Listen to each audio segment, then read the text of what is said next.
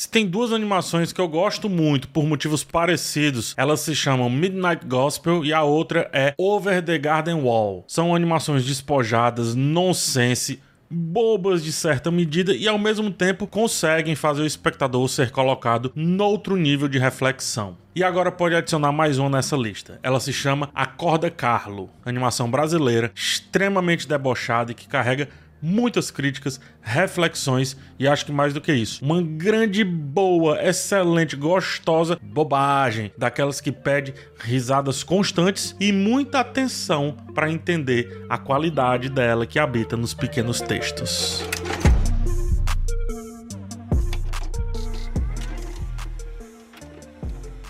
Acorda Carlo é dos mesmos criadores de Irmão do Jorel, tem a mesma loucura, mas consegue ser um pouco mais madura e sem perder aquele tom também infantil que vem enganar que ela é para esse público, enquanto dificilmente os melhores assuntos serão percebidos por esse público. Acorda Carlo segue as aventuras do jovem Carlo, Carlo, tá? Que se diga Carlo, não é Carlos, Carlo que após um sono mágico de 22 anos, ele desperta em um mundo estranho onde seus amigos se tornaram adultos e esqueceram as suas lembranças. Com otimismo e muita teimosia, Carlo busca resgatar a diversão e a espontaneidade ali da infância, mostrando que a alegria não tem idade. Isso, obviamente, enquanto ele está acordado. A condução completamente sem sentido da série toma conta quando o moleque acorda. A cada despertar, a cada abrir de olhos, vem uma aventura episódica a partir de uma crítica muito específica, seja para com a arte ou como ela é tratada pela indústria cultural, seja para com as redes sociais e como elas se relacionam também com esse novo tratamento que se dá para a arte e para o entretenimento. Fala também sobre crescer, sobre amadurecer e sobre abandonar a diversão, ou como a mídia influencia o entendimento do que é arte e do que é entretenimento durante essa jornada. O equilíbrio entre seriedade e diversão que é sugerido pela sinopse é feito no mais alto nível do deboche, da sátira e com muitas referências a diversos filmes e diversas séries que sofrem com esse novo cenário, esse cenário pós-moderno do consumo ou ajudam o sufocamento da arte a acontecer cada vez mais. Uma característica que me chama a atenção de cara é como a a cada episódio, um pedaço desse grande tema é tratado quase por completo. Ao mesmo tempo que cada episódio tem o seu próprio instante, isto é, cada episódio é autocontido, essa grande temática que eu apresentei é destrinchada, pedaço a pedaço, pouco a pouco. Fala-se sobre música, fala-se sobre a perspectiva a respeito dos críticos e a partir dos críticos, fala sobre o público, fala-se sobre os concorrentes, fala-se sobre arte leve e arte difícil, fala-se muito em um episódio lá, um episódio muito forte, a respeito da precarização dos artistas, a ponto desses artistas nem saberem mais qual é o seu ofício de origem. Perdem, portanto, completamente a sua percepção do que são. Olha, ao longo dos 12 episódios dessa temporada, mais ou menos, né? Eu não lembro de algum fragmento ter ficado de fora. E do grande tema não ter evoluído, tópico a tópico abordagem a abordagem. É um roteiro muito seguro, é um roteiro muito assertivo que a gente tem aqui. Assim como Over the Garden Wall, cada episódio tem uma música ali, uma canção, que ou trabalha o subtema ou trabalha o antitema. Eu falo antitema porque muitas vezes o tema é apresentado, mas todo o episódio é construído a partir do contrassenso desse tema. Em vez de criticar de maneira direta, fica dando voltas, apresenta diferentes pontos de vista, inverte a percepção inicial, debocha até de si mesmo e no fim propõe uma síntese que vai colocar mais ainda uma pecinha aí nessa grande história. Muitas vezes essa síntese vem a partir dessa música, vem a partir dessa canção e repito, sem se deixar esquecer que a bobagem pode ser um artifício gigante para chamar atenção para um lado, enquanto do outro lado tem um textão pronto para ser lido caso você queira. Aqui, com relação a esse lance de textão, é importante demais entender que ele não precisa ser consumido o episódio funcionar. Cara, eu não sei como eles conseguiram fazer isso, tá? Muitas vezes o ouro do episódio, ou seja, o coração do episódio, a melhor piada, o melhor pensamento, ele fica ali em uma troca muito rápida de diálogo. É tão rápido que às vezes, se você perdeu um pouco a atenção, perdeu foi tudo. Perdeu a alma daquele negócio ali. Quem não perdeu, aí sim, ganha também uma maneira completamente diferente de ver o episódio. Eu já revi alguns episódios e confesso que foi completamente diferente porque tudo passa a fazer sentido de outro jeito, desde as formas usadas para os personagens até o cenário que é escolhido para trabalhar aquele assunto. Uma frase só, um diálogo só, nos faz entender por que uma passarinha foi escolhida para representar as questões mais egóicas daquele assunto, né? As questões mais pragmáticas daquele grupo.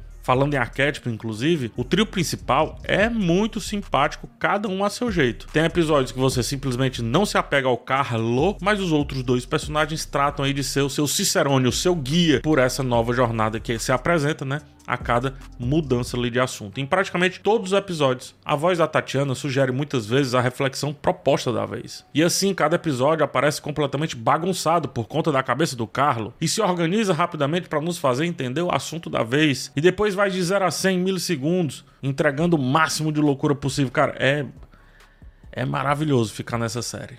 A dublagem, assim como acontece lá em Irmão do Jorel também, é fundamental para tanto comédia quanto deboche funcionarem sempre muito bem. É muito interessante notar a diversidade das vozes, os sotaques distintos que por mais que sejam caricatos, tudo aqui é uma caricatura, então faz sentido. Então traz aí personalidades de diversas partes do Brasil. Depois de, sei lá, três ou quatro episódios, dá até para fechar os olhos e perceber, a partir do toma lá da cá frenético do texto, o que que tá acontecendo em tela. É possível porque as vozes são muito marcantes, muito bem feitas, mesmo as vozes que são repetidas, a tonalidade, a abordagem dela faz com que você entenda que ela pertence a outro personagem. E utilizando aí é, o elenco de dublagem, né, o elenco dos dubladores, tem várias participações que com certeza chamam atenção, como a galera do TV 4 e outras surpresas aí ao longo dos episódios que eu não vou estragar. A série realmente captura a essência do que torna a animação tão cativante, que é esse caos, a bobagem, a intelectualidade, tudo na medida certa. Carlo é a representação perfeita disso, propõe uma loucura, depois uma assertividade impressionante e do nada, uma infantilidade que às vezes nem cabe, ou parece não caber, e provoca esse sentimento sempre de quebra, de rompimento. Você vai pegando um caminho e Carlo aparece como esse guia disruptivo que abala a rotina da seriedade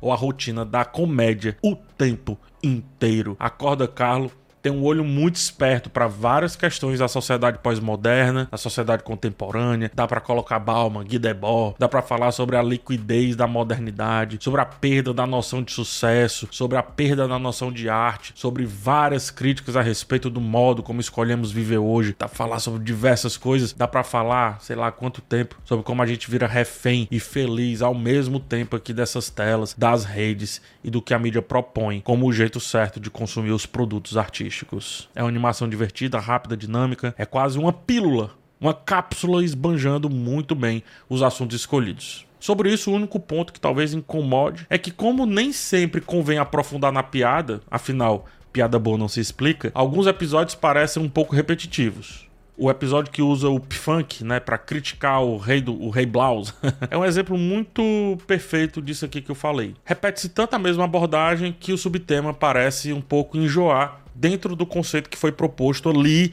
naquele episódio em específico. Mas assim, é muito pouco, tá? É, é um revés muito incipiente. Me parece mais um comportamento da maratona, porque eu vi em maratona. Então esses episódios, eu acho que quem for ver dois, três, quatro episódios seguidos, deve ser aquele episódio que pede uma pausa, né? Pede uma pausa na maratona e aí você vai seguir revigorado a partir dos próximos. Fora isso, tudo no ponto, animação muito interessante e como eles falam naquele que julga o melhor episódio, é uma nota excelente, 5. Agora eu te agradeço por ter chegado ao final desse vídeo e te peço, quem sabe aí, para se inscrever no canal e também deixar aquele like, pode ser? Muito obrigado a você. A gente se vê numa próxima oportunidade. Um forte abraço e tchau.